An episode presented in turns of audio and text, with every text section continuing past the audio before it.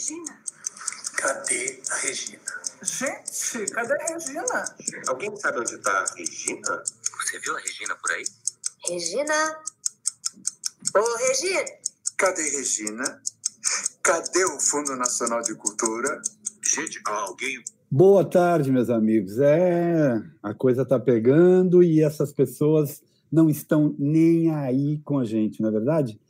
É, o que eu fico pensando é que não se trata de esquerda ou direita, né? Vi de Angela Merkel na Alemanha, uma pessoa de centro-direita, e vejam o que, que o Estado faz na Alemanha. O Estado olha para os seus artistas, olha para essa categoria que movimenta uma boa parte do, de dinheiro, de emprego, que gera emprego, é, gera um entretenimento, e o Estado alemão banca os artistas por um período de três meses, com nada mais, nada menos que 5 mil euros. Ok, pode ser, a gente não tem essa grana, mas a gente não tem nada de grana. As nossas elites não podem fazer nada pelos artistas. Os bancos que lucram bilhões, trilhões, não podem fazer nada. É, infelizmente, a coisa é muito séria por aqui, né? A gente vive um desgoverno total, absoluto, que não se preocupa com o pobre, não se preocupa com o idoso, não se preocupa nem com os jovens.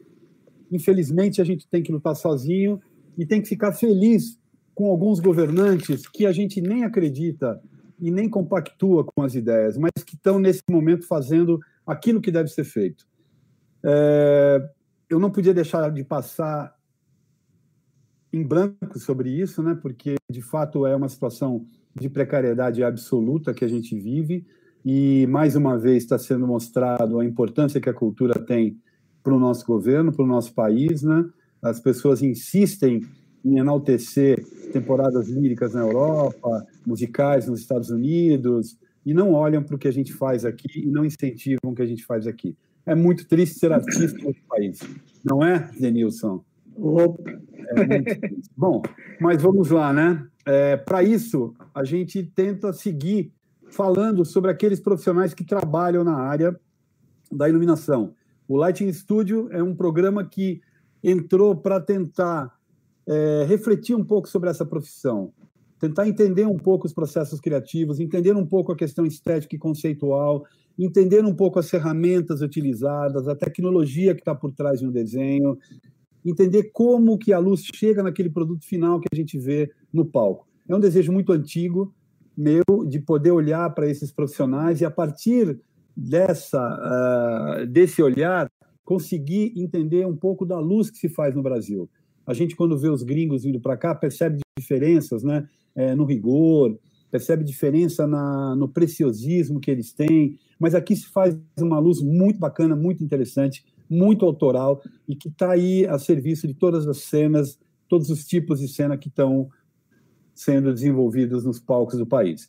Esse programa faz parte do hashtag Cultura em Casa, da Secretaria de Cultura e Economia Criativa do Estado de São Paulo e das atividades formativas online da SP Escola de Teatro durante a suspensão temporária é, por conta da pandemia, né? E a SP vem tentando de todas as formas cumprir com seu papel de formação, tentando fazer diversas atividades. Se vocês entrarem no nosso site, se vocês olharem as ofertas de atividades online, tem uma gama muito grande. É uma escola com oito cursos: atuação, direção, dramaturgia, humor, técnica de palco, cenografia, figurino, sonoplastia. Esqueci alguma, Chico? Iluminação. Iluminação. Nós, nós já estamos, né? Bom, é. É, por último, não deixem amigos e amigas lighting designers descrever os seus relatos, os seus, é, sobre seus processos, pequenos artigos, é, relato como diário de bordo. É, a gente tem visto aqui quanto é importante poder ouvir o Fábio Rett falar, poder ouvir Caetano Vilara falar, poder ouvir Marisa, poder ouvir Aline, poder ouvir é, tanta gente que está passando por aqui. Isso deixa a gente muito feliz né, de poder finalmente estar tá conseguindo deixar esses programas para quem quiser pesquisar sobre a nossa atividade. Inscrevam-se no canal, deem like para que a gente possa sobreviver e seguir adiante com este projeto. Ok? Bom, a gente vai falar com Denilson Marques, essa figura simpática que está aqui olhando a tela à minha esquerda, no alto. É, já já a gente ataca com ele, mas a Jéssica tem algumas coisas para dizer antes do Chico começar. Sim, boa tarde, pessoal. Eu estou aqui como a voz de quem está comunicando pelo chat, então enviem perguntas. É, também acompanhem outros canais que estão com trabalho sobre cênica. Tem a Aline Rodrigues, de Fortaleza, que está passando tutoriais e conteúdos canal Luz e Movimento de Brasília, que também está no formato de entrevistas. No formato de entrevistas tem o canal Black Stage e César Pivete, que estão no Instagram. Todas essas informações e links eu deixei disponível aí na área do chat. E as inscrições da SP Escola de Teatro estão abertas. Não se esqueçam, acessem o site. E é isso. Manda, Chico.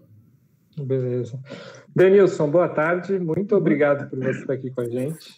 Acho, fico muito feliz de você estar participando aqui do Latin Studios, porque as pessoas têm vindo falar e elas falam das suas trajetórias, elas falam muito sobre pessoas importantes nas trajetórias delas, etc. Eu queria começar dizendo que você foi uma pessoa importante na minha trajetória, então eu estou muito feliz de te ouvir hoje.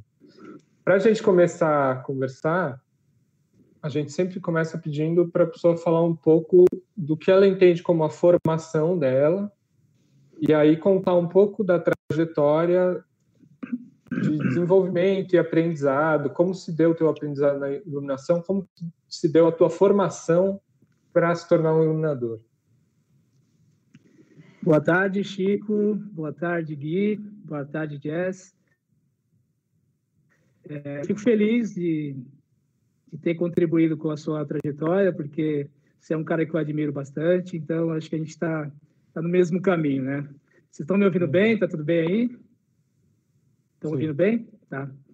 É, eu vou contar como é que eu ingressei no teatro, né, as oportunidades que eu tive, os caminhos que eu tracei para para chegar como iluminador, como light design, né, que que é o que a gente se nomeia hoje, light design, né?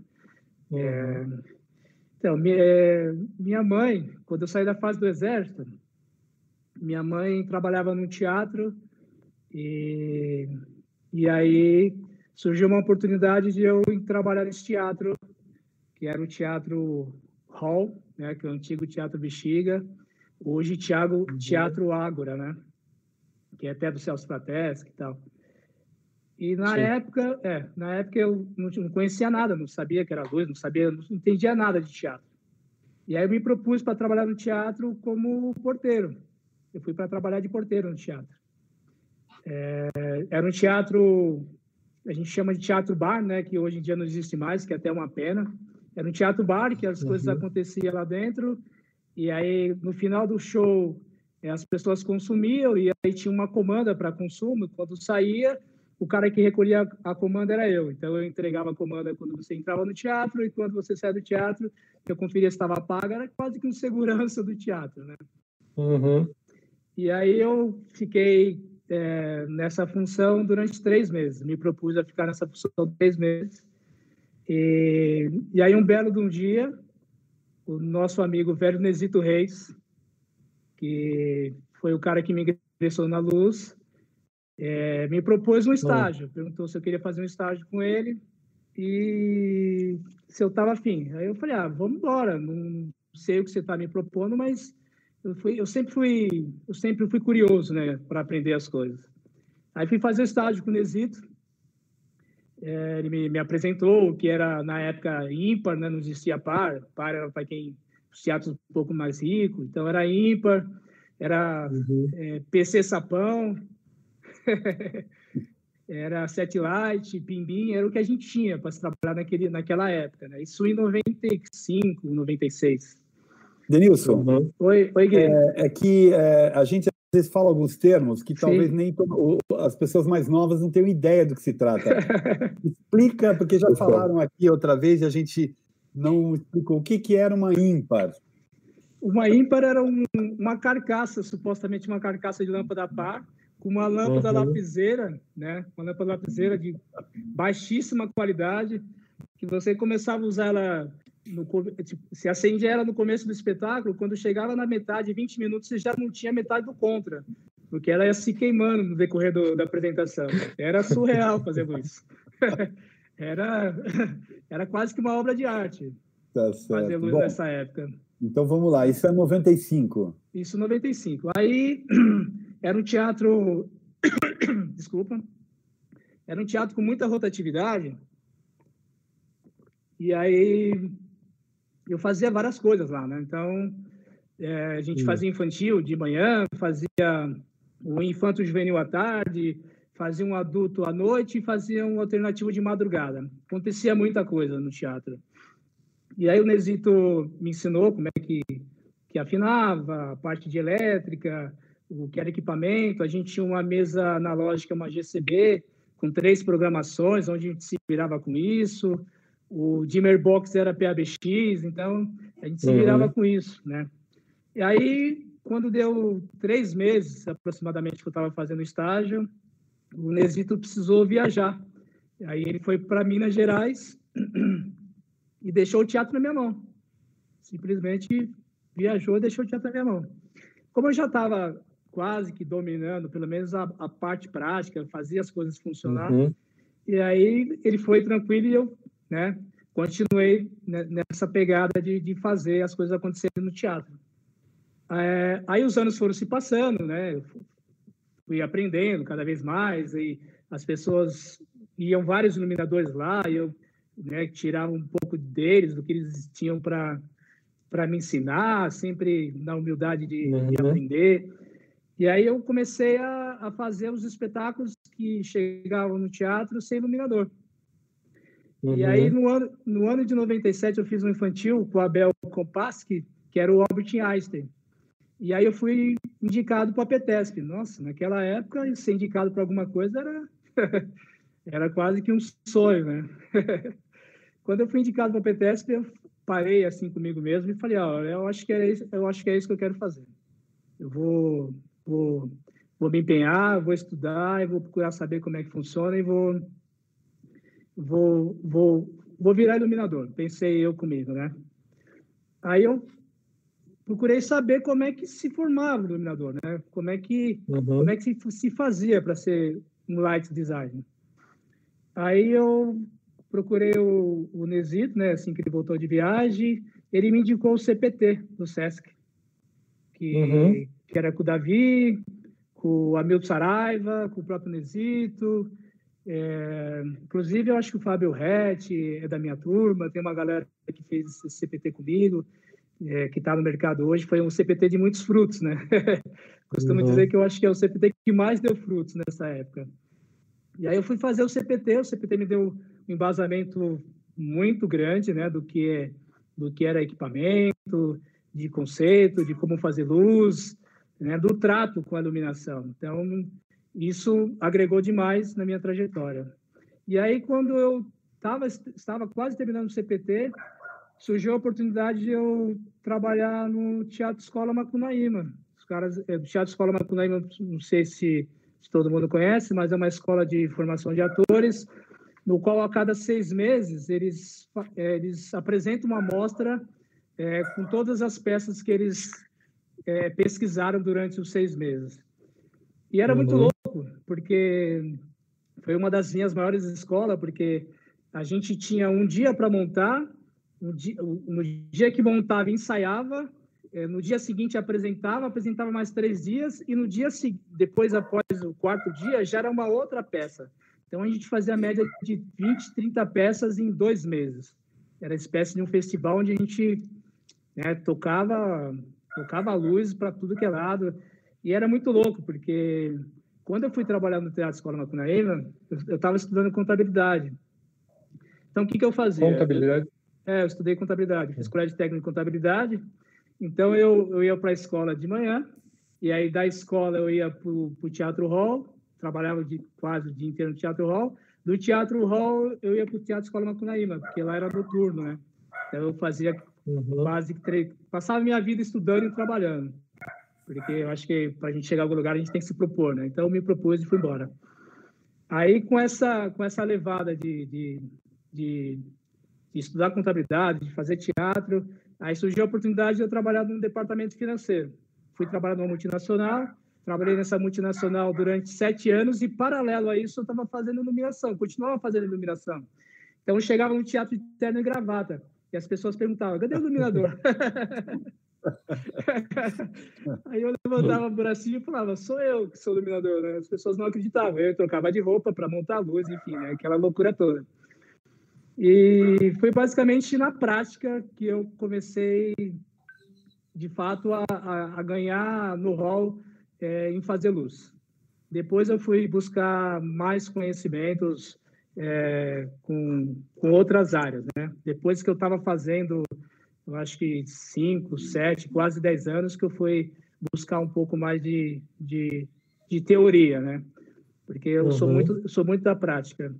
E aí eu fui fazer alguns cursos, né? Eu fiz é, paralelo à, à, à, prática, eu fiz fui, sempre fui muito curioso, muito muito antenado com arquitetura, é uma área que eu gosto bastante. Aí fui fazer uma, uma oficina ministrada pelo Peter Gasper, o falecido uhum. Peter Gasper que era um iluminador incrível, né? O cara era um monstro da luz e se, ele se, se nomeava o cara da luz, ele não dizia que ele era light design. Então, é, era muito legal isso. Me esperei bastante nele, fiz um, uma oficina bem legal com ele, e aí, diante da oficina que fiz Peter Gasp, eu procurei saber um pouco mais de arquitetura. Aí eu comecei a pesquisar, tenho, sei lá, eu devo ter uns 50 ou 60 livros de arquitetura na minha casa, é uma área que eu curto bastante e me ajuda bastante, né, nesse para que eu desenvolva os meus projetos, porque os meus projetos eles são eles são sempre dentro de, de, de transformações. É,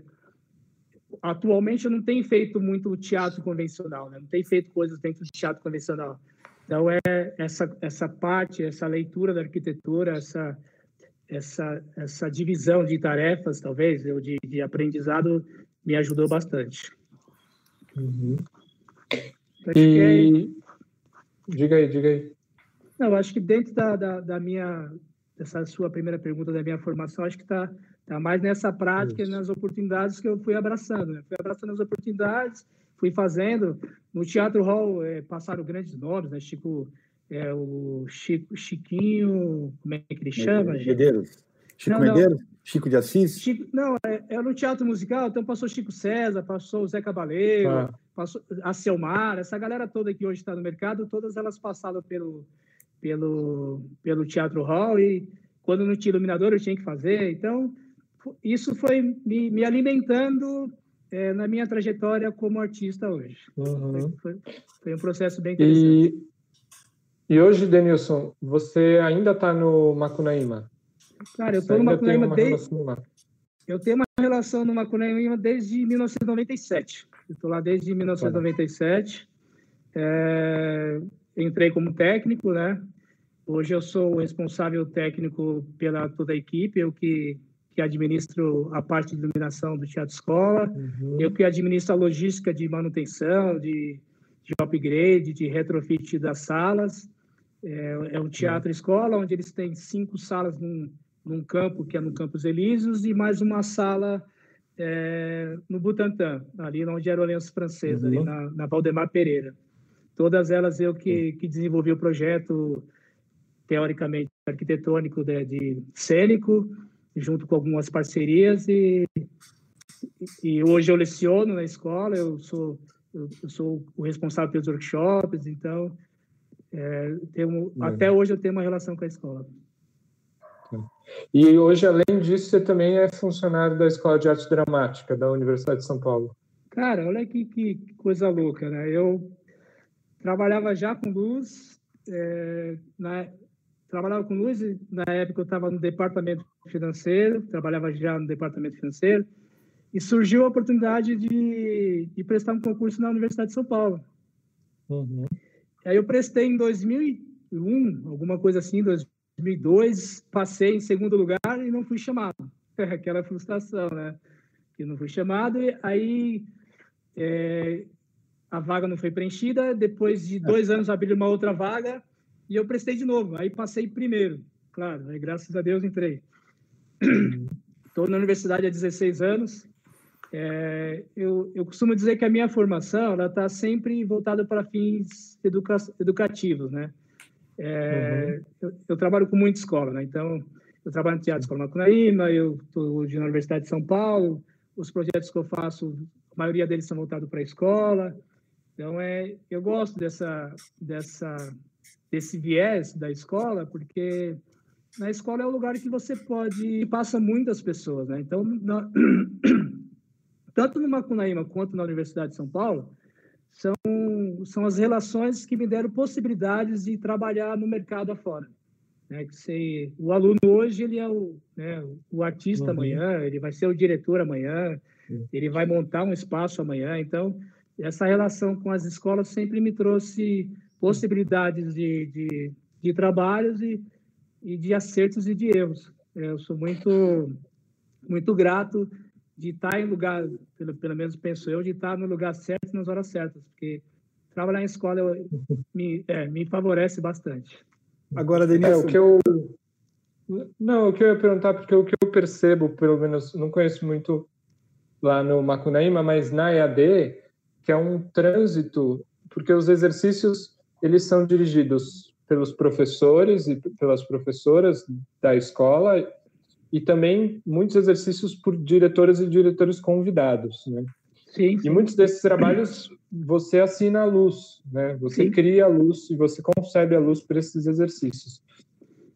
E o que eu percebo é que são essa, essas direções, elas têm linhas estéticas muito diferentes, lógicas de trabalhar muito diferentes, né? E como que é isso para você? Porque são e esse lugar de poder experimentar coisas. Afinal, também é uma escola e é um espaço onde você está ali presente, conhece o espaço. Então, Chico, dentro da, do Teatro Escola Macunaíma, que é um, que é um teatro é, voltado para atuação, ele não tem tanto um, o que posso dizer, não tem tanta mídia que vá olhar o seu trabalho como iluminador. Né? Então, é um, é um, processo um pouco difer diferente da EAD, por exemplo. A EAD tem um comprometimento muito grande com o mercado, você sabe disso. A EAD formou grandes atores, tem muito nome no mercado, uma escola muito consolidada. Então, é, requer um, um certo é, refinamento na hora de você fazer uma luz dentro da EAD. Né? Você tem que ter propriedade do que você está fazendo.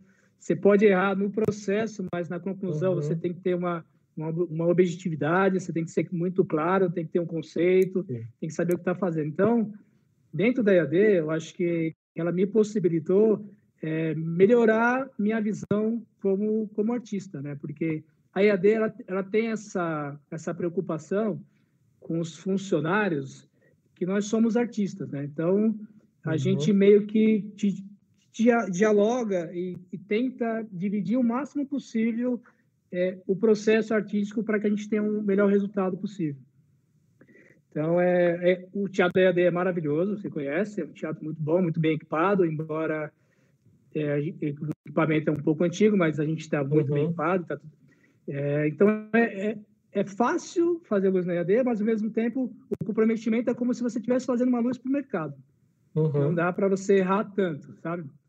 Você tem que Sim. tentar acertar o máximo possível mesmo porque são pessoas, como você disse, que são professores da EAD, que são professores do mercado, então vai muita gente assistir, vem muita gente de fora que, que é um primor, né? Porque ele está vindo de fora, é o trabalho dele, enfim, eu acho que cada processo é um processo e dentro dessas possibilidades, é, cada luz que eu faço na EAD, cada luz é um aprendizado, porque nunca foi igual dentro do mesmo espaço. Bem... é, de uma certa forma até quase como se planejando esse caminho teu. É, você estava no teatro, por acaso o Nesito te chama ali, aí você fala, eu quero isso aqui que eu vou ficar, aí você vai a, em busca de emprego no Macunaíma, e depois você vai em busca de emprego na USP. Você foi atrás, você foi.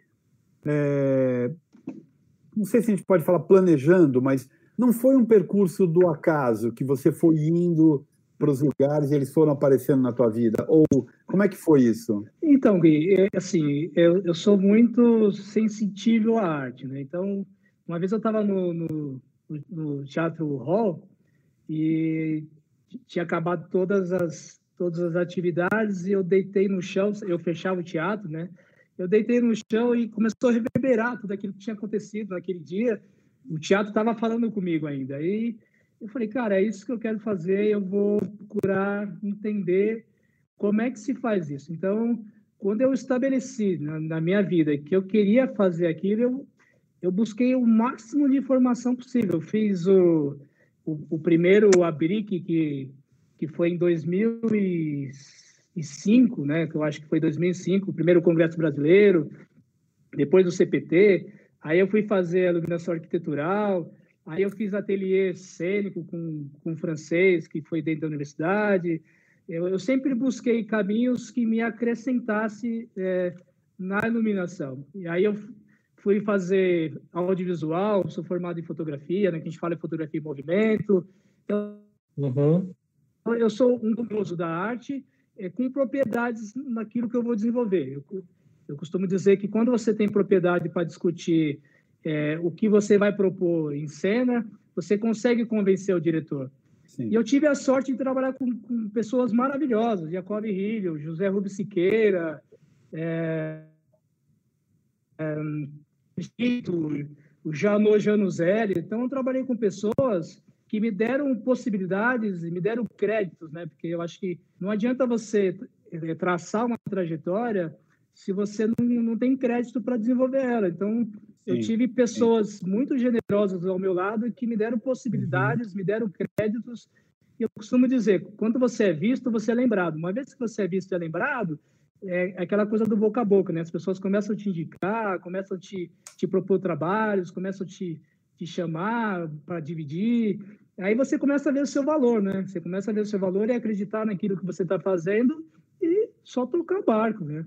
Mas acho que é importante o que você fala, que é a, a tua carreira é, vai sendo construída também a partir do momento em que você vai em busca de mais conhecimento e vai em busca de ter mais competência naquilo que você está fazendo, né? Então, sim, sim. os resultados vão aparecendo, as pessoas vão vendo e vão te chamando.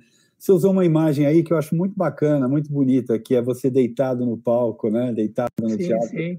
É, eu tenho uma sensação de conforto tão grande, mas tão grande quando eu estou dentro de teatro, que é, é uma coisa impressionante, né?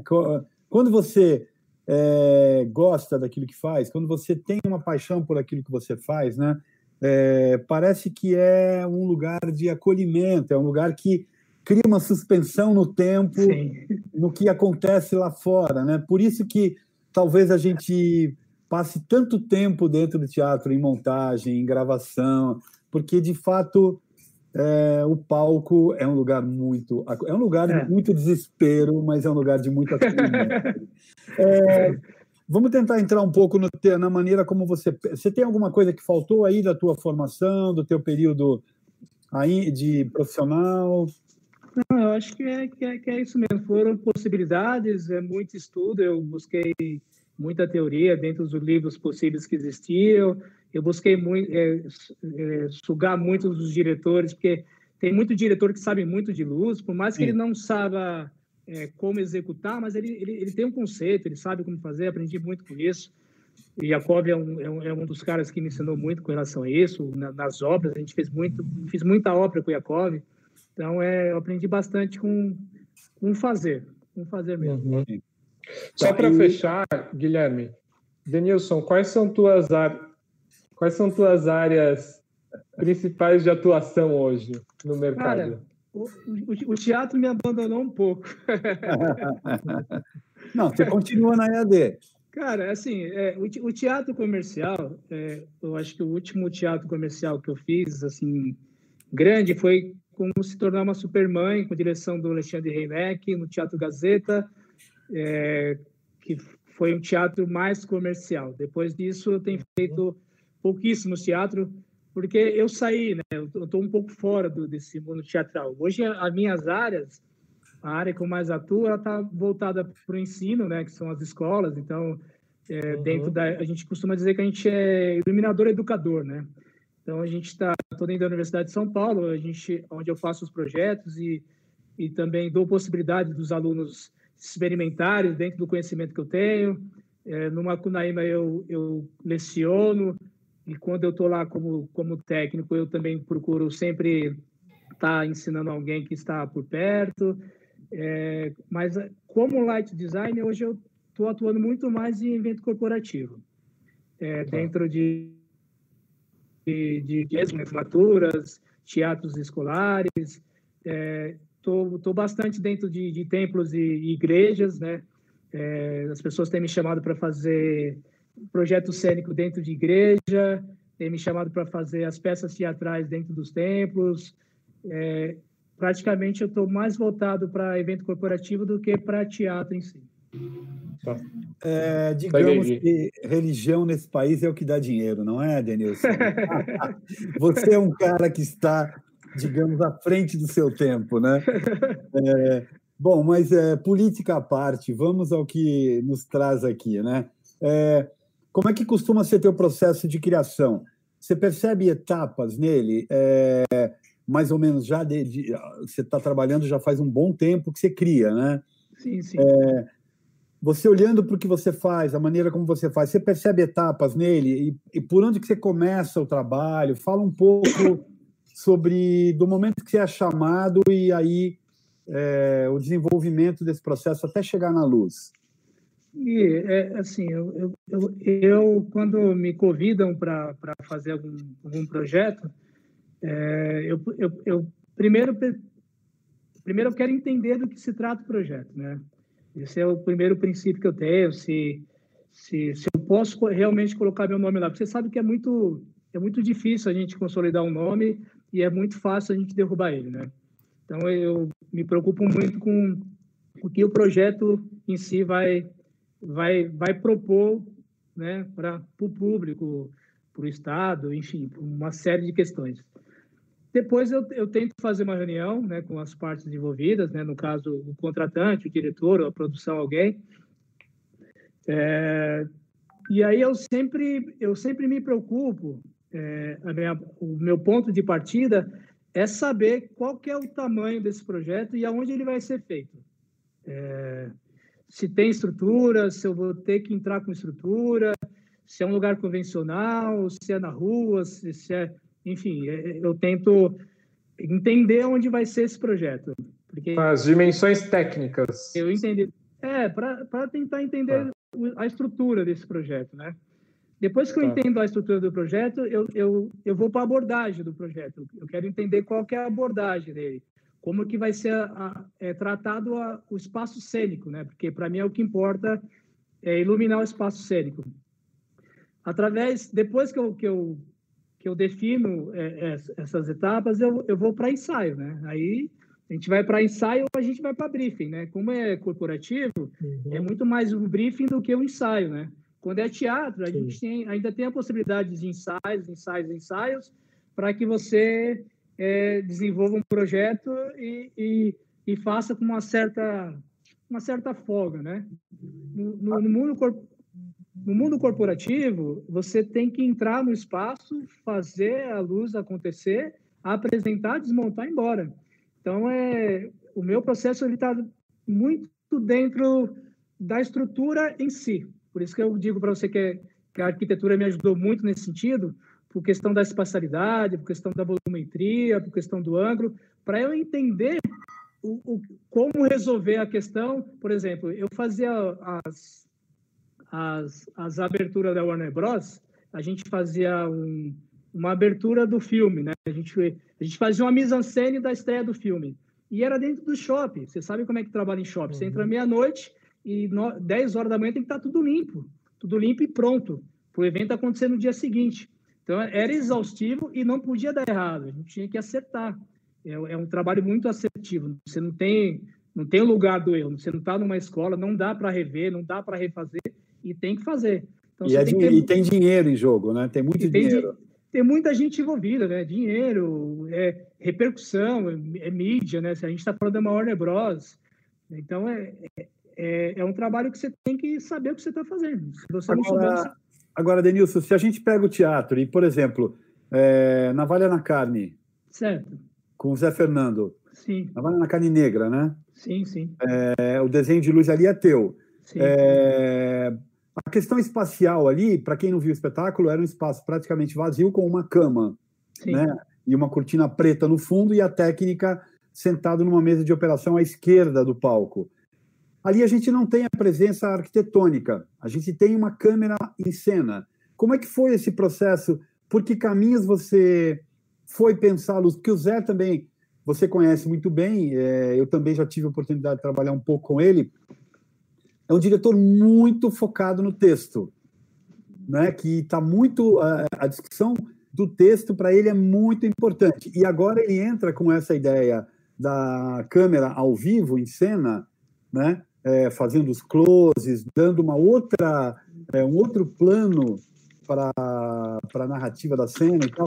E fala um pouco desse processo, e se você quiser já disparar algumas imagens ou mais para frente, mas fala um pouco desse processo. Da onde você partiu, como é que foi ali? Então, o, o José Fernando, assim, ele, ele é um cara voltado para o multimídia, né? Ele gosta muito de usar multimídia em cena, né? Tanto é que essa proposta do Navalho da Carne, do Mo, que eu acho que tem umas imagens aí, que foi o último espetáculo que a gente fez no Centro de Cultura, no Centro Cultural Vergueiro, ele sempre trabalha com imagem. Então, o audiovisual, o fato de eu ter feito o audiovisual, me trouxe um embasamento onde eu consigo trabalhar luz, luz e, e imagem. Então, a, a preocupação é, é você é tentar manter um contraste onde você veja a cena e onde você veja a imagem, né? É, no cinema a gente vê muito isso, né? É, quando a gente depara com um filme que a fotografia é boa, é porque o resultado da imagem versus a luz foi um sucesso. Então, eu, eu, eu, eu procuro trabalhar nesse, nesse raciocínio de, de que a imagem não pode ser mais e nem a luz pode ser mais. As coisas têm que ser tem que ser tem que ser linear, sabe? Tem que tem que falar a mesma língua. Não dá para a luz ser boa e a imagem ser ruim. E, e essa composição do Zé de, de, ter simplesmente uma sala, eu acho que ele, ele tem essa coisa do texto. O texto para ele é muito a palavra para ele a é muito mais é, é muito mais importante do que a mise-en-scène em si. Então, eu acho que a mise-en-scène é um uhum. complemento do, do que ele propõe em cena. Isso muito me agrada, porque quando eu vou fazer um projeto, a minha maior preocupação é o ângulo de incidência de onde o público vai sentar com a visibilidade que ele vai ter. Então, quando você hum. tem um espaço aberto, onde a visibilidade é favorável, isso muito me agrada, porque a luz, para mim, ela é um complemento do que vai acontecer. Ela não é o mais importante. Então, eu gosto desse tipo de projeto, gosto desse tipo de processo. Agora, você falou do espaço, agora você falou da imagem. O texto, ele é um motivador, um disparador do, da tua criação também? Vou mostrar a imagem do Mo, tudo bem? Pode ser, pode mostrar a imagem do Mo. Eu acho que o texto, ele é um disparador para que você tenha movimentos, porque é, se tratando de um, de um texto onde a palavra é muito mais forte do que a imagem, você pode fazer numa sala de aula numa luz que hoje é luz de LED tubular, né? Você não precisa ter um, uhum. um espaço é, propício para que você é, construa é, uma imagem em cima da palavra. É, eu acho que a luz aí está mais na função de, de, de, representativa do que uma luz cênica, uma luz é, que, que, que, caminha com o texto, sabe? Eu acho que, que, a, que a função, no caso do, dos trabalhos com o Zé Fernando, eu costumo dizer que eu estou só decupando o que ele está propondo em cena. Ah, então, então ah. para mim, é, é, totalmente cinematográfico. Eu estou sempre decupando o que ele está propondo. Certo. E editar. É, é, Exatamente. Editar e construir uma, uma qualidade de luz que a captação é, não se prejudique também, né? Na verdade. Sim, né? sim. Porque sim. Eu... agora, como que é a tua uhum. relação com a questão é, do tempo no processo como um todo? Assim, você está desde o início dos ensaios, você chega no meio, você fica indo e vindo. É, a gente até riu aqui com o Jate, que eu brinquei com a ideia do funcionário público que põe o paletó na cadeira, desaparece, aí quando você olha e fala, ah, o cara está aí, ó, o paletó dele está ali. É, você, qual a importância da sala de ensaio para você? Gui, eu, eu, eu costumo dizer que é, o processo você tem que, que mergulhar nele, não importa como ele seja feito. Às vezes você faz um projeto que você não gosta, a leitura não está dentro do que você acredita, mas você precisa mergulhar nele. Então, Cada processo, para mim, é, um, é como se fosse um filho que estivesse nascendo e você tem que respeitar o que o cara está propondo, por mais que você não acredite, né? Porque a nossa função é embelezar o que eles estão querendo propor, às vezes muito legal, às vezes muito ruim. Então, eu procuro sempre fazer parte da leitura, para mim é muito importante, eu gosto de fazer parte da leitura. Eu não sempre... sabe, a leitura é o pontapé inicial é, de, de, de, alguns processos. Uhum. Né? Sim, sim. Eu tá. procuro tá. sempre participar da leitura, eu gosto de participar da leitura. E dentro da escola, vou voltar um pouco, dentro da EAD, a gente, quando a gente faz a leitura, a gente sempre chama alguém de fora para discutir sobre a leitura. Então, isso me acrescenta como artista, né? Eu estou sempre no aprendizado. Quando eu vou para o mercado, a leitura já, já, é um pouco mais objetiva, mas ela também já me ajuda, porque dentro da leitura a gente já eu já faço algumas rúbricas no que eu vou propor como luz, né? Então, esse seria o meu pontapé Depois que eu faço a leitura, eu converso com o diretor para saber o que, que ele vai, como ele vai abordar, como é que ele vai montar esse quebra-cabeça, né? Se tiver uma maquete, melhor ainda, mas se não tiver, a gente faz um, um rabisco e tenta é, ocupar o espaço físico que a gente vai fazer o, o evento, a peça, enfim. Depois disso, é, aí vai para o ensaio. A gente vai para o ensaio. Depois do ensaio, eu, eu se possível, eu, eu sempre proponho para a produção que a gente faça uma reunião com as partes criativas, né? Então, o cenógrafo, o figurinista, o sonoplasta, eu sempre chamo todos os artistas envolvidos para que a gente tenta, tente discutir um caminho onde a gente fale a mesma língua para não contrapor né, o, que, o que um ou outro vai, vai trabalhar diante dessa obra. E aí vamos, vamos para o projeto embora. em si, né? aí vai embora. Aí Agora, você tem trabalhado sozinho ou por estar envolvido em escola, você também tem como prática ter é, uma equipe que trabalha contigo, parceiros que são recorrentes, e se tiverem parceiros, qual, qual a função deles dentro do processo? Fala um pouco sobre equipe de trabalho, se você costuma ter, como que isso funciona? Se você opera, não opera. Eu nunca trabalhei sozinho, nunca. É, eu sempre abri as, as portas para estagiários, para para parceiros, eu nunca trabalhei sozinho.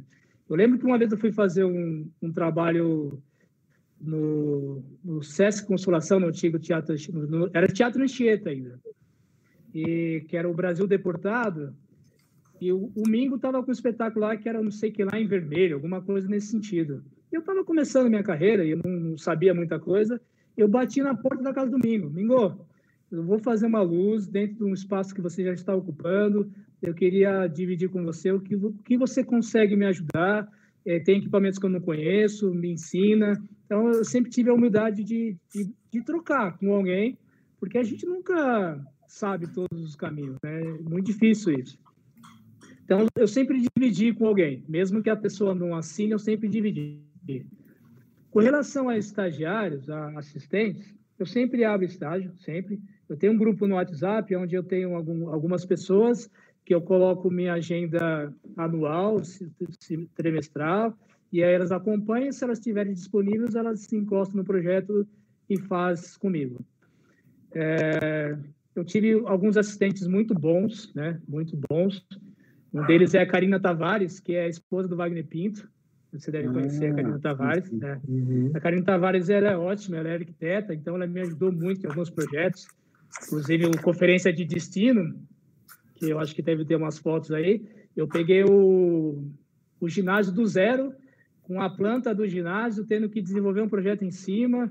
E eu não sou arquiteto, eu tenho conhecimento, mas eu não assino. Então, foi um projeto bem desafiador de se fazer e com muita colaboração da Karina Tavares. Então, eu sempre divido com alguém, eu não, não, não faço sozinho. É muito difícil fazer um projeto sozinho. É, operar, eu só opero quando o cliente exige. Né? Eu faço meu corporativo, quando o cliente exige, eu opero. Quando ele não exige, eu não opero, porque quando você se propõe a operar, você. Não que você é, limita a sua agenda, mas fica num lugar de operador, não fica no, no, não desmerecendo o operador. Eu opero quando o cliente uhum. exige, quando eu preciso operar. Mas quando o cliente te contrata para fazer um projeto dessa magnitude e você está na mesa operando, você não é mais o projetista. Sim. Você é o. Você diz em relação que, a. Que está operando. Então, você. Oi, Chico. Você diz em relação a poder. É, a, a, operação não ocupar a tua mente da criação que você está fazendo. Eu costumo dizer assim: quando você absorve, quando você abraça o mundo sozinho, você vai deixar várias, várias frestas uhum. para as coisas se passarem. Então, se eu estou se eu eu operando um espetáculo ou um evento desse tamanho, eu tô, eu tô deixando de ver outras coisas, uhum. eu tô deixando de fazer meu network, eu tô deixando Entendi. de então sim, eu procuro eu procuro não operar, eu sempre coloco alguém para operar para que eu possa desenvolver outras outros projetos, ou, outras conversas, porque quando você está numa mesa de operação, você tem que estar tá focado nela. E às vezes você está numa mesa de operação sim. e o cliente quer conversar com você. Como é que você administra esse tempo de operar e de conversar com o cliente? Então você precisa uhum. você precisa entender o, o seu lugar no projeto para que você desenvolva a sua atribuição, entendeu? Eu, eu... E, Denilson, Oi, Oi, fora esse... Fala, fala, desculpa aí, termina, conclua. Não, não, eu acho que é isso. Eu, eu procuro não operar, não questão de, de, hierarquia, mas é questão de, de, de, negócios mesmo, né? Porque quando você está uhum. fazendo um projeto, você precisa pensar sempre em negócio, né? Porque é, é, é o nosso ganha-pão. A gente, a gente vive disso, então você precisa entender qual é o seu lugar dentro de uma empresa, né? Ou dentro de um projeto. É, e, e o, o teu processo de desenho, aqui você disse que trabalhou com Karina te auxiliando por conta da dimensão, mas outros projetos. É, durante os ensaios, você já vai rabiscando uma possível planta e depois isso vai virar uma planta definitiva? É, você chega a usar algum software que você gosta mais, 3D? É, qual é o papel da planta? Assim, ela é algo que quando entra já entra para fechar. Fala um pouco desse processo do desenho técnico e ao longo do processo como é que ele surge. Não, Gui, quando como como eu participo geralmente da leitura ou como eu estudo bem o, o cliente que eu vou, abrir a leitura do texto, desculpa, eu meio que já fotografo na minha cabeça aquilo que eu que eu tô já já vendo, né, ou, ou lendo. É, e aí já já começo a desenhar, eu já começo a pôr no papel, no esboço, uma, um rabisco bem tosco do que eu do que eu já quero propor, porque quando você vai ouvindo é, a, a, história ou quando você vai ver no briefing, você já vai imaginando né? a trajetória com tanta coisa que a gente já fez, você já começa a imaginar, né? Fazer luz é completamente imagético, né? A gente está o tempo todo fotografando aquilo que a gente quer propor. Então, eu já começo meio que fazendo um story, meio que, que eu quero. E aí, em cima disso, é, depois que eu vou para o ensaio, aí eu vejo o que o espaço me propõe. Então, dentro do que o espaço me propõe, aí eu começo a construir a planta, né?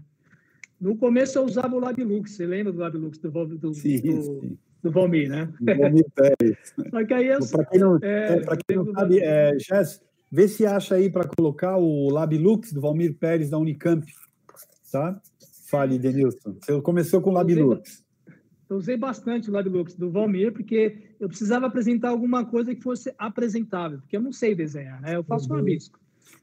E aí depois do LabLux, aí o LabLux ele, ele tinha uma limitação, né? Como muitos softwares hoje em dia, né? Como o LX, como o próprio EasyIG, como uma série de... Eu acho que o completo hoje deve ser o Vectorworks, né? Não sei se tem mais completo do que ele, mas é, eu sou muito eu sou muito ilustrativo. Então, o software para mim, os softwares para mim, ele, ele, não, ele não ilustra aquilo que eu quero apresentar para o cliente.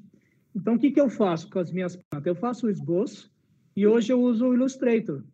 Eu criei minha própria uhum. biblioteca, o meu próprio gabarito, aonde eu construo, deve ter uma imagem aí da, da Casa do Destino com a Jazz aí, é um mapa que eu fiz da, da Casa do Destino, em cima do mapa da, da, da do, do ginásio.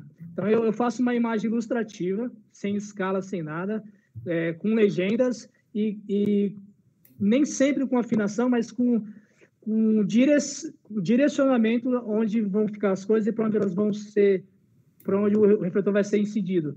eu acho que facilita muito a equipe na hora de trabalho, porque não desmerecendo os técnicos, né? Eu acho que hoje a gente está num, num, patamar um pouco mais mais elevado, onde o técnico não é tão ignorante, porque a gente tinha essa esse folclore, né, de que o técnico era burro, de que o técnico não sabia ler uma planta. Isso mudou, né? Isso mudou isso, muito. Isso, isso mudou bastante. Né? Então, hoje eu trabalho com uma imagem ilustrativa, eu sei o que eu quero, eu sempre acompanho minhas, minhas vontades, se eu não acompanho, eu mando um assistente capacitado para isso. E não uso 3D, né? Não, não, não, uso, uhum. não uso. Eu não uso 3D, eu tentei usar o EasyIG uma época, eu acho que é outra planta, Jess, onde está uh, os refletores, onde está onde tem um painel de LED, não sei se você vai encontrar ele. Não, saiu o estudo. É, não, é, tá na vai, ro vai rodando, Jazz, vai rodando para ver se ele se ele se depara com a planta. Certo. Já está suando lá um pouco. É, é, tá, então é, agora é. ela então, vai tentar a planta. E aí, vamos só para a gente não, não, atrasar enquanto ela vai procurando. Eu, eu, as minhas anotações, Gui, eu, eu, eu costumo fotografar. Eu faço, tá. uma, eu faço uma biblioteca é, do espaço. Então, eu chego no espaço e fotografo a caixa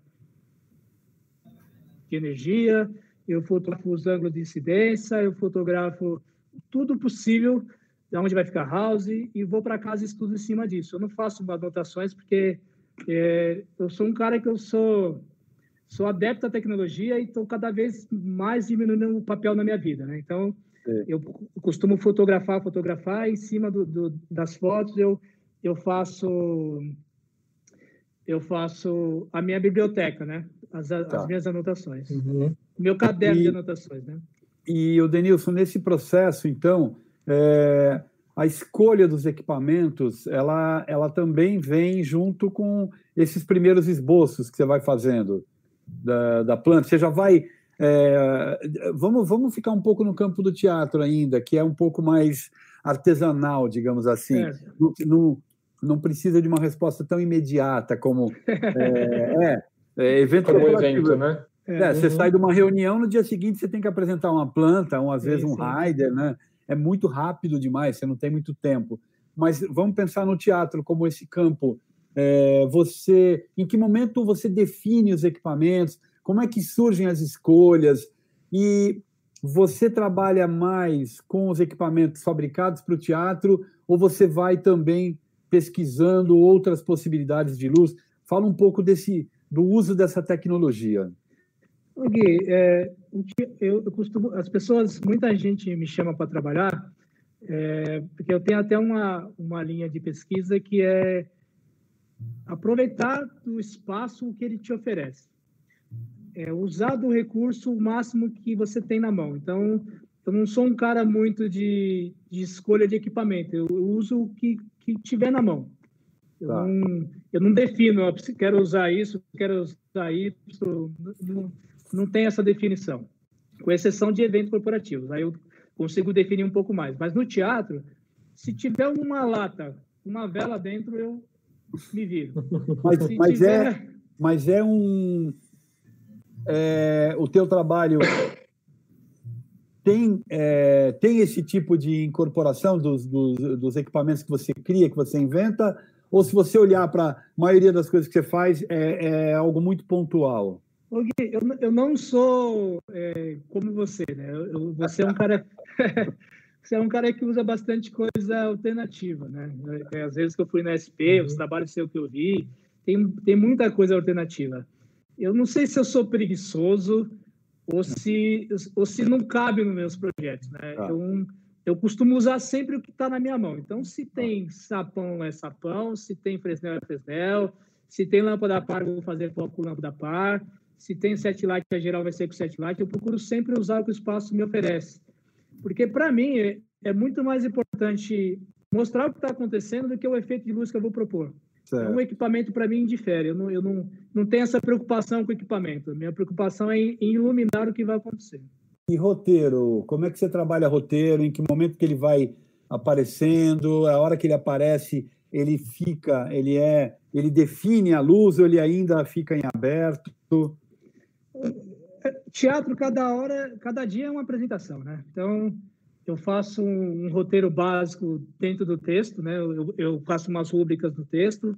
Se, eu, se não existe o texto, porque às vezes a gente faz jogos, né? Como é o caso da Cristiane Pauliquito, que é que a luz acontece o tempo todo dentro do, né, dentro da proposta, não tem texto, tem, tem, tem, tem um esqueleto, mas esse esqueleto pode se mudar, se variar.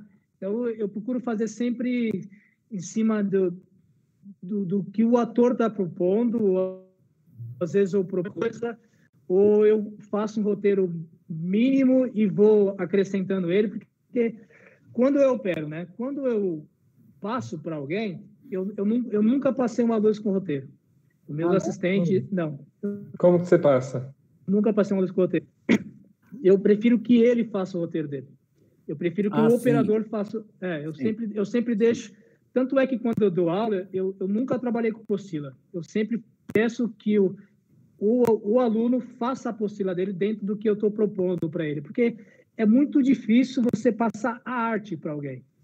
Como é que você vai passar o seu conhecimento artístico para alguém? Você passa os seus embasamentos, aquilo que você acredita, como você faz, mas o artista, cada um tem a sua mão, cada um pinta de um jeito. Então, se eu passar o, o, o roteiro para alguém com uma luz que vai entrar a 80%, na visão ótica dele, ele achar que 70 é melhor, eu não estou lá para ver, não vou controlar isso. Então, eu falo para ele, faça a, a, base é essa, eu quero que você faça essa luz, mas o roteiro parte do seu do, da, da, sua da sua capacidade. Então eu deixo que as, que as pessoas desenvolvam o roteiro delas. Ok. okay. Chico, é, Denilson, me chamou muita atenção. Você falou que você é muito imagético. Sim. É, você pensa a luz por quadros, por imagens e Sempre. imagens que vão trocando? É, tá. eu, eu, para mim, fazer luz, é, como já disse, a decupagem, né? a luz, a função da luz é você, é como se fosse uma câmera que você está direcionando para o que está acontecendo. Então, para mim é sempre uma imagem composta de alguma coisa. Então, eu estou sempre na imagem. Pelo fato de eu estar sempre no, no audiovisual, se você ver minhas fotos, pode ver quase todas as minhas fotos que eu mandei, todas elas têm projeção, têm vídeo. Uhum. Então, eu estou sempre na composição de imagem, eu estou sempre trabalhando com imagens tá. compostas. Então, fazer luz para mim é sempre uma fotografia, sempre frames, sabe? Eu trabalho sempre dentro da minha cabeça e dentro do que eu vou propor é, como, como estética, é sempre frames, sempre Entendi. uma história. Eu tento contar uma história. Entendi. E você estava falando que, é, voltando um pouco para o lado teatro, né? Menos o evento essa coisa da leitura e como na própria já na leitura já começam a vir imagens, ideias, você já vai anotando e essas essas ideias iniciais elas costumam ficar até o final. Chico, foi muito difícil assim, não sem, sem demagogia, mas é muito difícil eu tirar alguma ideia que eu já tenha é, elaborado. É muito difícil. Hum. É, Talvez eu não use ela no, na estreia, mas eu uso ela, sei lá, uma semana depois, eu uso ela no final do, do, do, da temporada, mas eu, eu, não, eu, não, eu, nunca, eu nunca descartei uma, uma possibilidade de, um, de uma criação, assim. Nunca joguei fora, nunca. Tá. Eu sempre trabalhei e, ela. E como, como é a tua relação com o musical? Porque você recentemente fez dois musicais, não fez? Assinou luz dois musicais. Como sim, foi sim. esse processo? Conta um pouquinho pra gente. E já, se você tiver imagem desses musicais, é... conta um pouquinho, Denilson. Poxa, fazer musical, para mim é. Tá, assim, qual espetáculo é, eu posso fazer? Rua Azusa, Rua Azusa musical. Tá. Fazer musical, quando a gente pensa no musical, a gente já pensa no mega show, né? A gente já, uhum. já pensa em equipamentos multiparâmetros, a gente já pensa numa logística de, de show, onde tudo se mexe, onde a galera vibra com, com a estética, muito mais com a estética do que com a história, né? Porque o musical tem muito a coisa da, da, da plástica, né? Do, do, Uhum. do envolvimento com, com tudo que está acontecendo do que com a própria história em, em questão, né? Esse musical é um musical gospel, um musical diferenciado. É um musical que fala da Rua Azusa, que é um é um Uhum. avivamento, é, é uma época, é um avivamento que aconteceu mais ou menos em 1900 1600, alguma coisa nesse sentido, que é a chegada dos negros em, em Londres e onde não, as pessoas não se misturavam, né? As pessoas, os brancos e os pretos não se misturavam. Então, Uhum. é, é uma história que tem muito a ver com a minha, com a minha ancestralidade, é, mexeu bastante comigo, né? Nesse, nesse quesito. Então, foi um musical que eu entrei assim, literalmente de cabeça, mexeu bastante comigo, foi gostoso de Uhum. fazer. E foi um desafio, porque imagine você ter que fazer um musical onde você não pode usar moving. Porque a história se passava num barracão, né? Era um barracão, espécie de uma periferia, e é onde as pessoas faziam o culto e se avivavam nesse espaço, né? É, então, é, foi muito difícil de fazer nesse sentido, porque você abrir mão da tecnologia para ter que fazer um musical que, que chegasse o mais próximo do teatro possível, mas eu acho que o resultado Uhum. foi bem foi bem legal de se fazer. Foi a gente a gente foi para o Bibi Ferreira, a gente a mídia, porque assim, por se tratar de um, de um musical gospel, é, existe uma, uma certa um certo pre, preconceito né, da, da, da, mídia com relação a isso.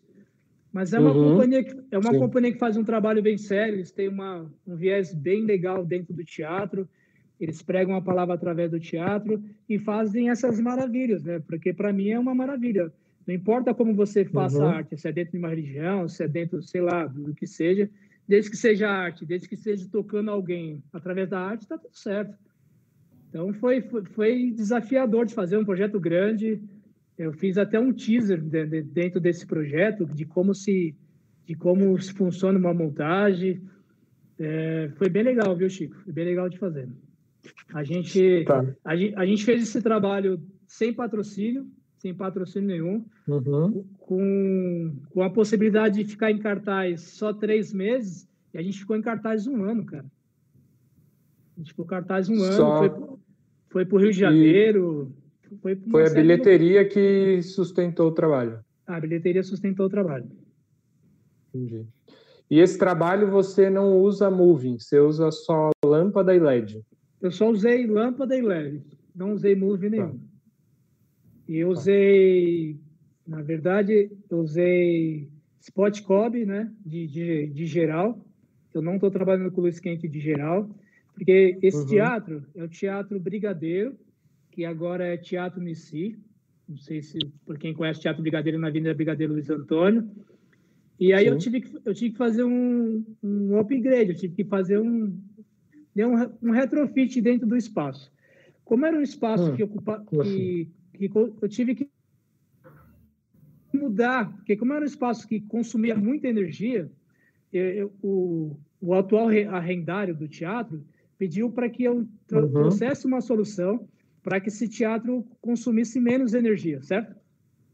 Aí o que, que eu fiz? Eu troquei tudo que era LED, tudo que era, desculpa, tudo que era par 64 para Spot Cob Uhum. de 200 watts. Então todo Tá. o teatro está equipado com LED, não tem mais lâmpada quente lá. Entendi. E, E- e consegui esse resultado. E Denilson, Oi. vou puxar aqui, como que é a tua relação com o uso da cor nos teus trabalhos? Chico, o uso da cor, cara, é uma coisa bem bem complexa de lidar, né? Porque a cor, se você não tiver Hum. bom gosto para uso da cor, se você não tiver um conhecimento mínimo de reflexão, de, de absorção, de, de prisma, você não vai conseguir trabalhar a cor, né? Então, a cor para mim, a relação para mim, a cor, ela está dentro é, de uma atmosfera. Não sei se você, se você começar a olhar minhas imagens, você vai ver que eu, a cor para mim está sempre Uhum. no contraste. Eu nunca, eu nunca trabalho a cor propriamente dita dentro do, do, do que eu quero iluminar, né?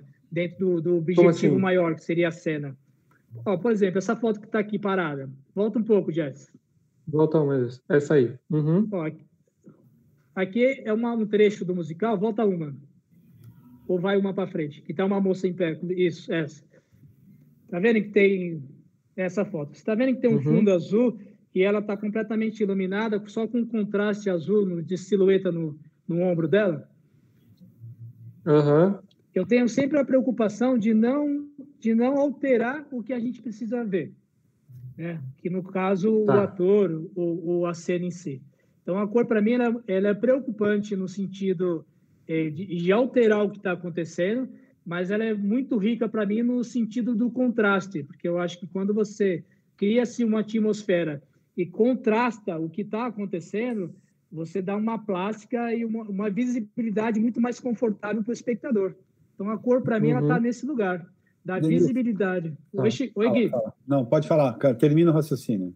Não, eu acho que a cor para mim ela está no, no, no bom gosto, né? Na, no equilíbrio do que está acontecendo. Você tem que ter, tem que Uhum. con- contextualizar, né? Dentro do que está acontecendo e, e tentar entender a fotografia que você quer imprimir com a cor, né? A Jess parece que tem pergunta. Jess. Tenho sim. É uma pergunta do Albi. É, como você olha para iluminar a pele negra e suas especificidade- especificidades? Que tipo de refletor? Se tem alguma, é, algum filtro específico? Então, eu sou negro, né? Então, já parte desse princípio que, como eu vim do, do, do, do mundo audiovisual, eu, eu já auto me iluminei várias vezes, já fiz vários testes em mim mesmo para que eu chegasse no resultado um pouco mais satisfatório. Mas eu uso bastante CTB e CTO, eu acho que, que não tem como errar quando você trabalha com CTB e CTO, são filtros que, que corrigem bem a pele, tanto ela clara quanto escura.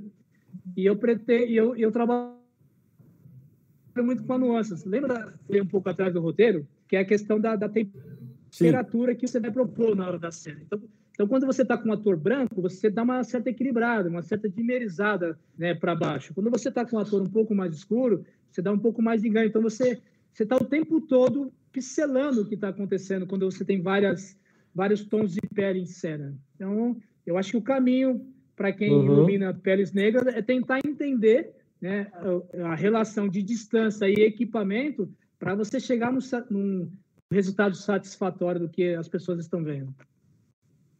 Tá respondido? Sim. Tá. Tá, né? Tá. Sim, sim. Sim, sim. E ainda na questão da cor, é, como foi o processo de assimilação do LED e do multiparâmetro no teu trabalho? Cara, eu, eu acho que assim. Você tem questões, você para você é algo que foi assimilado naturalmente? Chico, eu. Como eu disse para o Guilherme no começo, quando ele perguntou para mim com relação ao equipamento, eu sempre me virei com o equipamento que está na minha mão.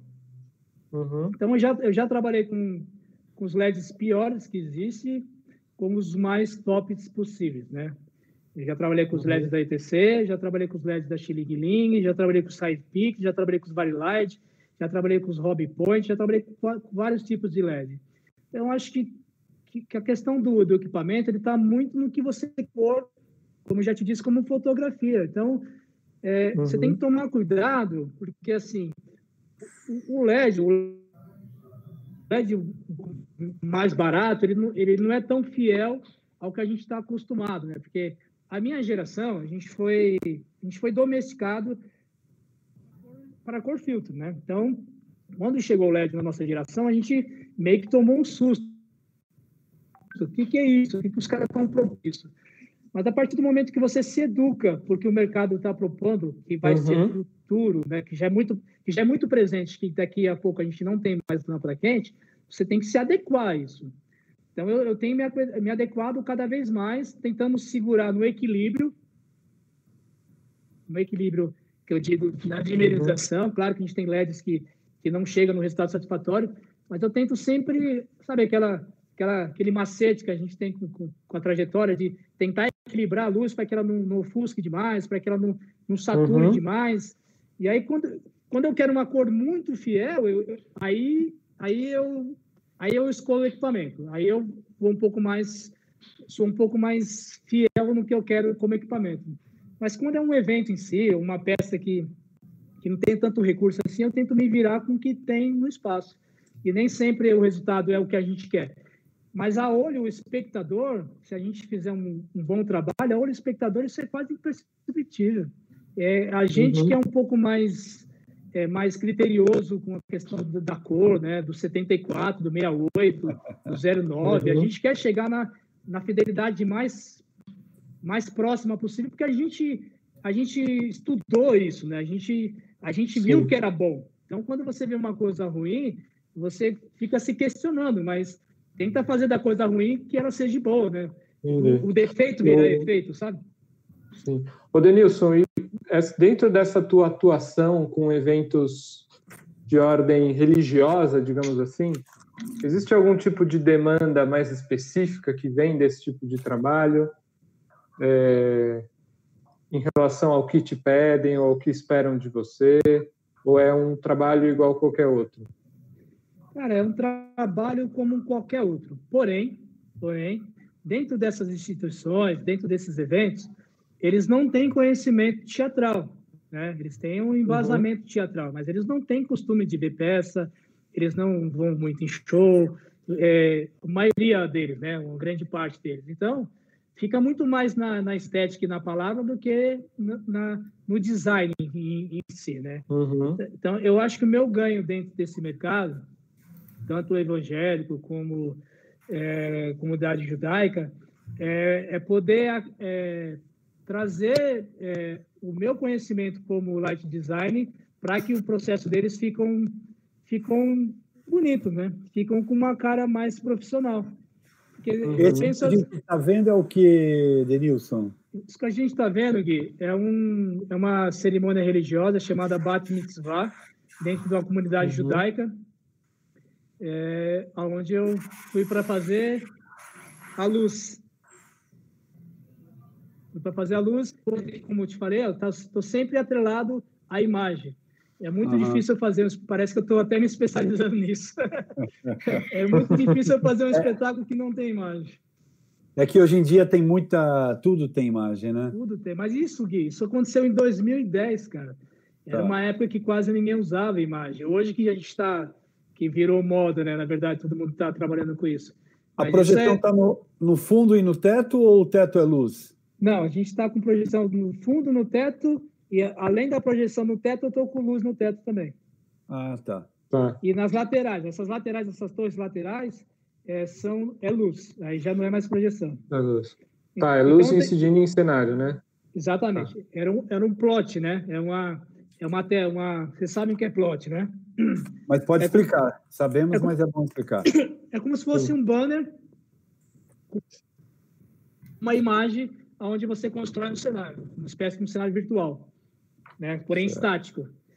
E aí eu tinha que chegar o mais próximo possível da projeção para não, não fugir muito do, do, da ambientação, né? que a gente chama da, da ambientação do, do, do, do vídeo. Porque quando você trabalha com vídeo, o vídeo, é, o vídeo uhum. é sempre mais importante do que a luz. Isso é um fato. Não dá para você discutir isso. Então você tem que ter a generosidade de chegar o mais próximo do vídeo para que fique o mais real possível o vídeo, né? Porque se não ficar real, aí fica fake, né? Fica muito ruim. O Denilson, tem uma questão que a Dani passou por aqui também, Daniele Meirelles, né? Legal, e, legal. E teve Parceira. um momento que era inevitável da gente conversar e falar sobre tanto a questão da mulher, mas o fato dela ser negra e periférica, né?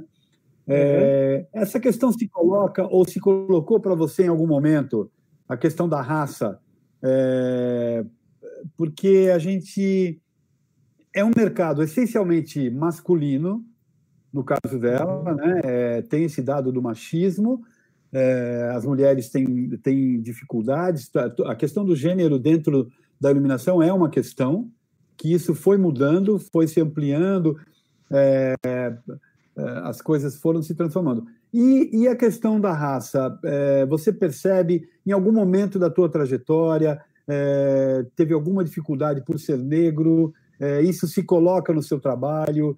Existe alguma preocupação tua nesse sentido? Gui, eu, eu acho que assim, o Estado, o Estado negro não, você não tira. A gente é negro e ponto. Mas eu acho que quando você ter uma postura de, de, profissional, de profissional, quando você se coloca diante de uma situação onde você tem propriedade para dialogar com as pessoas que vão te olhar assim que você chegar, que é claro, pela sua CUTS, você já, já quebra esse estereótipo, né? Quando você, quando você consegue... Porque você não está lá para discutir é, sobre, sobre discriminação, sobre, sobre ser branco ou ser preto. Você está lá para ser um profissional. Então, quando você sabe o que você é e você acredita no que você está fazendo, as pessoas... É, é, é, pelo menos na minha trajetória foi o de menos, assim, eu nunca tive problema com isso. Claro que quando você chega, as pessoas perguntam quem que é o light design, quando não te conhece. E quando vê uma pessoa, se você está mal vestido, se você né, não está com postura, se você não se coloca como profissional, claro que você vai sofrer consequências. Eu acho que isso é independente da sua cor, né, da sua crença. Uhum. Eu acho uhum. que o lugar está tá no tá na sua colocação, não não na sua curta em si. Eu nunca tá tive esse problema não. E eu então, também vim da periferia, eu, eu sou vindo vim de uma realidade que, que, eu acho que deve ser a mesma da Dani, eu vim da zona leste. Um, hoje eu tenho uma vida um pouco mais favorecida devido à luz, eu sou muito grato. A iluminação me deu possibilidades, eu viajei o mundo inteiro, fiz fiz muita coisa, conheci muita gente. Então, eu acho que quando você está ciente do que você do, do, que você quer, isso, eu acho que isso é de menos. Ô, Denilson, é, eu queria pedir para a Jess se a gente podia olhar imagens de um outro musical que você fez, que é Raçada. Não, Chico, esse eu não fiz. Esse quem fez foi ah, o não? Rob. Não, não. Esse, ah, eu tá. só, eu só, esse eu só assessorei. Quem fez foi o. Entendi. Eu acho que, que é Rob, Rob Cobb, é o, o mesmo cara que fez Anne Frank eu não sei muito bem o nome dele. Esse, esse eu não participei. Você fez um esse apoio eu... técnico, uma parte esse, técnica. Esse eu dei uma assessoria, né? Porque como ele não, tá. ele não, ele não executou, ele não participou, ele fez através de um vídeo que mandaram para ele lá nos States, ele viu e mandou uma proposta. Eu só auxiliei. Entendi. Não, não foi o desenho, não foi meu dessa vez. A criação não é tua, mas você executou, digamos assim. Eu só assessorei, eu só assessorei, porque ah. eu, tenho, eu tenho um trabalho de, de lecionar, de assessorar, de, de, né, de, de, equipamento, então eu faço, eu faço meio que quase todos os campos voltados para a luz. Ok. É, Jess, tem alguma pergunta no chat? Tem uma pergunta é, se você grava a luz no kill ou opera a luz na mão com faders, é uma curiosidade aqui. então, quando eu quando eu vou passar para alguém, eu costumo gravar em kill, porém eu deixo algumas coisas nos faders. Quando eu estou operando, eu deixo tudo na mão. Eu tá. gravo algumas coisas no submaster, porque eu, quando eu estou operando, né, eu, eu, eu procuro sempre operar os, primeiro, o segundo dia, no máximo o terceiro, que é para realmente conceber a luz e depois passar para frente. Então, eu deixo muitas coisas na mão, gravo algumas coisas essenciais, e quando eu vou passar para alguém, aí eu gravo em kill. Mas eu prefiro fazer na mão com, com algumas coisas mais pesadas gravadas. Porque eu estou o tempo todo mudando alguma coisa, né? Quando, quando você está no processo de criação, você está o tempo todo pintando, que eu costumo dizer que a gente está pincelando o que está acontecendo. Então, eu procuro deixar o mais livre possível. Tá? E, Denilson, você começa, é, uma última questão minha, você começa na, é, na época que ainda é o analógico, vem, é, atravessa no tempo trabalhando com a entrada do digital, é, não é um problema para você uh, o uso do LED, o uso do multiparâmetro, mas essa passagem do, do analógico para o digital foi difícil para você? Você teve assim apego? É, porque tem muita gente que quando essa pergunta da Jéssica me traz essa pergunta porque no uhum. Brasil existe uma dificuldade de pensar a luz gravada, totalmente gravada, com tempo, é, e você simplesmente dá o gol e tudo acontece no tempo. É, a, a, gente, quando eu, por exemplo, que venho do analógico também fui para o digital, a gente fica um pouco perde aquela relação direta e a conexão com a peça, a respiração, que é o que todo mundo fala, né? É, e eu, a primeira vez que fui trabalhar fora, é, quando eu fui gravar a luz, o técnico que estava comigo já me perguntou tempo, tempo disso, tempo daquilo, tempo daquilo é. outro. E eu, eu não sabia trabalhar dessa maneira. Então, eu tive que entender esse raciocínio para conseguir chegar num resultado que me agrada e que me agradava e percebi que dia após dia eu tinha que corrigir os tempos, porque o teatro brasileiro uhum. ele não tem aquele rigor do teatro alemão. Como é que é para você é, ter feito essa passagem, é, conseguir deixar um roteiro gravado? Como é que é isso? Então, eu, eu sou, sou viúva do Steve Jobs, né? então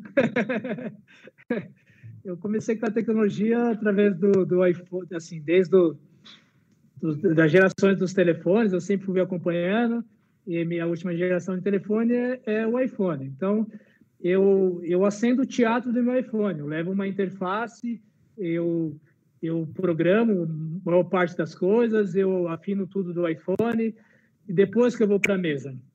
Então, quando essa questão do, da mudança do digital para o analógico, eu acho que as óperas me ajudaram bastante com, com relação a isso, porque é, ópera você trabalha com, com time, né? Você está dentro da partitura, você tem o, o, o, o, tempo certo de mudar a luz, o tempo certo de, de fazer um, uhum. uma fusão. Então, é, quando eu fiz os circuitos de óperas com Yakov Hiro no Centro Cultural Judaica, eu aprendi bastante com ele com relação ao, ao tempo, que é diferente do, do teatro, né? Porque o teatro nunca é o mesmo tempo.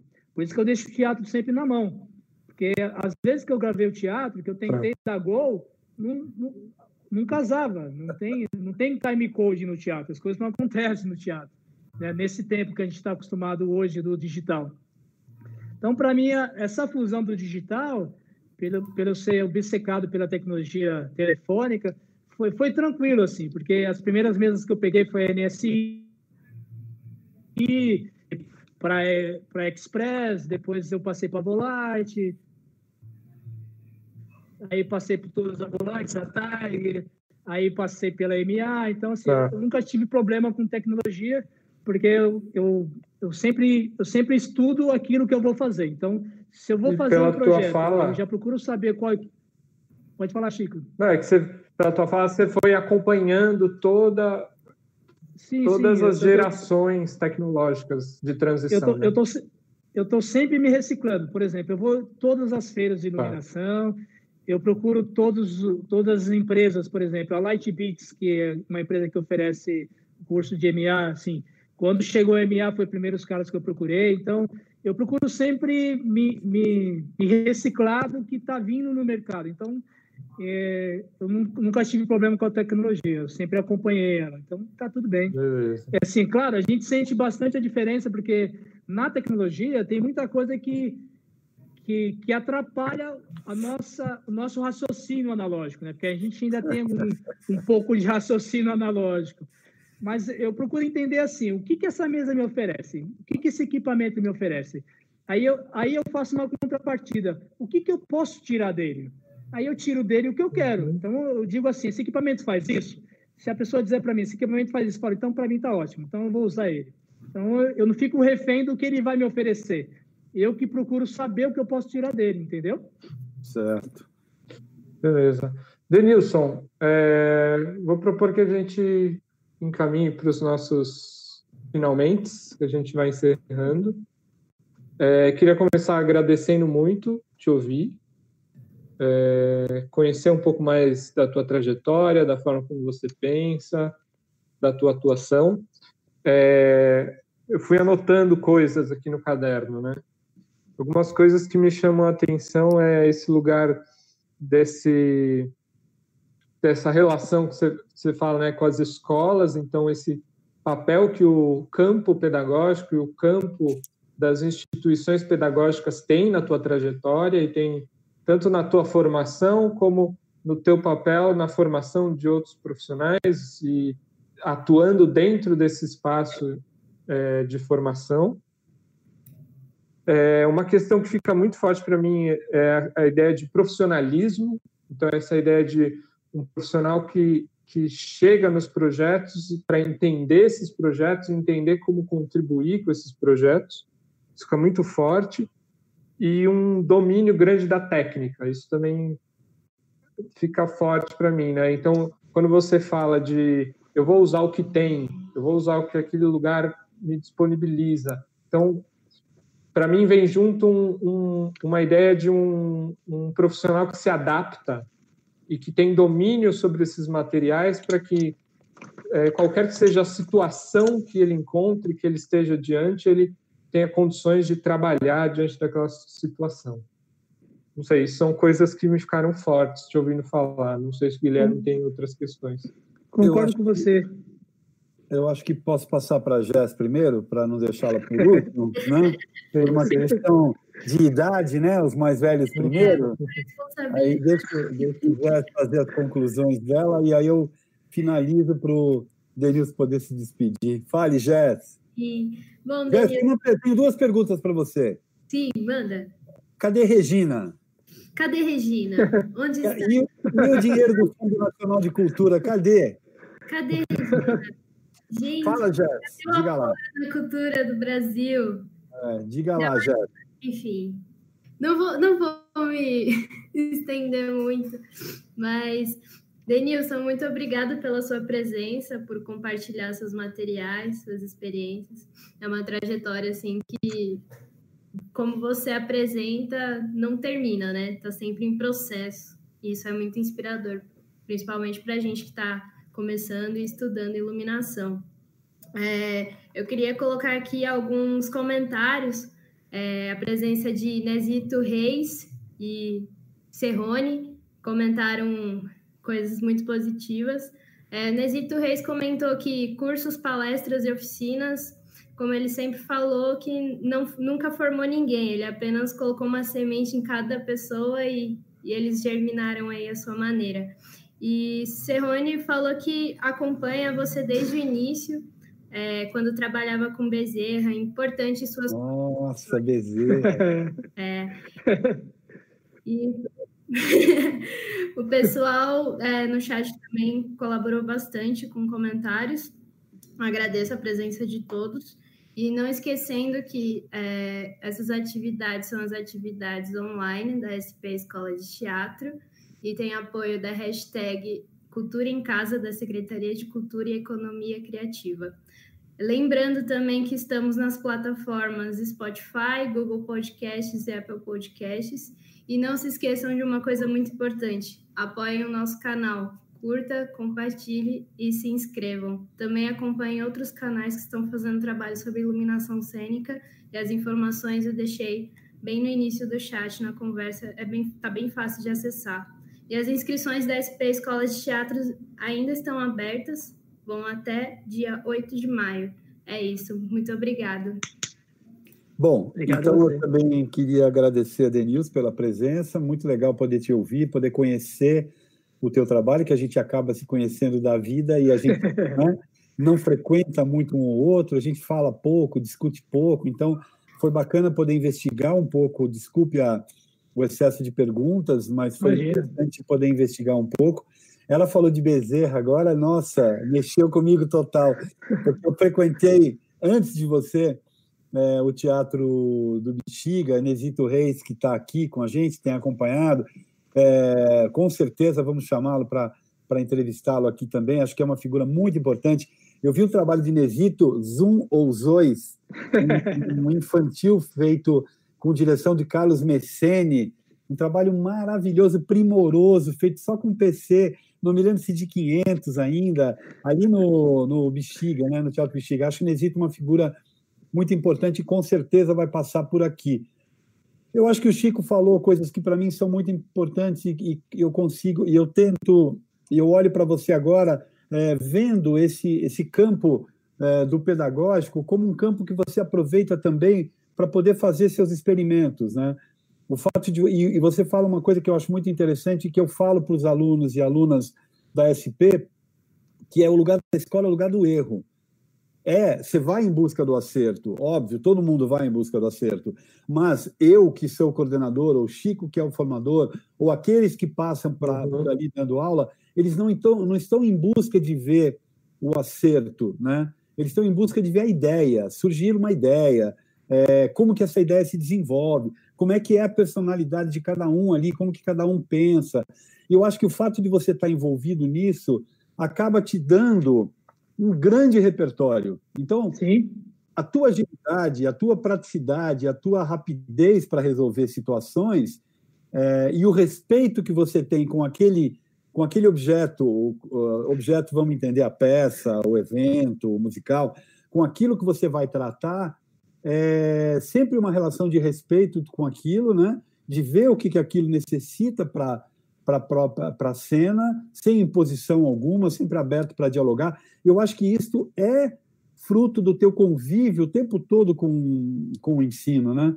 Que o ensino, se não houver diálogo, se não houver troca, é, não existe, não né? Faz sentido, é, não faz sentido. Não faz sentido. Então, bom, eu agradeço muito a tua presença aqui é. para a gente poder conversar, foi muito bacana. Muitíssimo obrigado. Eu que e agradeço. Guilherme. Sigamos. Pode, agora é contigo. Pode se despedir, Denilson. Gente, obrigado, obrigado, Gui. Você sabe que eu sou admirador seu, do seu trabalho, você é um, você é um grande iluminador, grandes, grandes coisas suas. É, copiei algumas coisas suas na minha trajetória, fiz algumas luzes suas, né? O Inferno Sou Eu, da Marisa Hort, Jardim. Então, eu acho que você, você me contribuiu para a minha trajetória. É, Chico, obrigado, obrigado mesmo pelas palavras. Você foi um aluno que acrescentou demais. Eu fico muito feliz que você está no mercado, que você está nas artes. Eu acho brilhante as luzes que você faz. Eu gosto do seu trabalho. É, só agradeço pela, pelo convite. Fico muito lisonjeado porque teve tantas tantas pessoas boas que passaram por aqui e eu não me considero uma pessoa tão boa assim. Eu acho uma generosidade de vocês terem me convidado. Jess, obrigado pelo carinho, pelo apoio. Eu acho que é isso, né? É, ter luz não é sobre brilhar, né? É sobre iluminar, né? Então, se a gente for generoso no que a gente está fazendo, o caminho vai trilhar a gente para a de eterno, né? Porque eu acho que se a gente não fizer, se a gente fizer arte, não arte que a gente está fazendo, a gente não está fazendo arte. Então, se a gente não deixar o que a gente sabe, o pouco que a gente sabe, para as pessoas que estão ao nosso lado, não faz sentido o que a gente está fazendo. Então, é esse caminho que eu, que eu trilho. Obrigado, gente. Obrigado. Maravilha. É, agradeço também Padu Palmelli, nosso diretor, agradeço Guilherme Luiz, nosso diretor de arte, agradeço o Érico Teobaldo pela música e o nosso homem invisível lá nos cortes, que é João Paulo Melo. Muitíssimo obrigado, Jess, Chico, Denilson. É, vamos descansar sábado e domingo, mas a semana que vem, semana que ó, vem. só para vocês saberem, né? Fala aí, fala aí. Teremos aqui Beto Bruel, teremos aqui Camilo Fireman, meu adorável filho, teremos Ana Turra e teremos Denilson Marques. Nada mais, nada menos, no dia 25 de abril, um sábado, Jorginho de Carvalho, que é o grande responsável é. por tudo isso que nós somos hoje em dia, né? O pai então, da luz, né? É, o pai da luz, exatamente. É. O primeiro. Bom, o primeiro. Então, muito obrigado a todos e nos vemos segunda-feira. Bom fim obrigado de semana. Obrigado a vocês. Bom final de semana para todos. Tchau, tchau.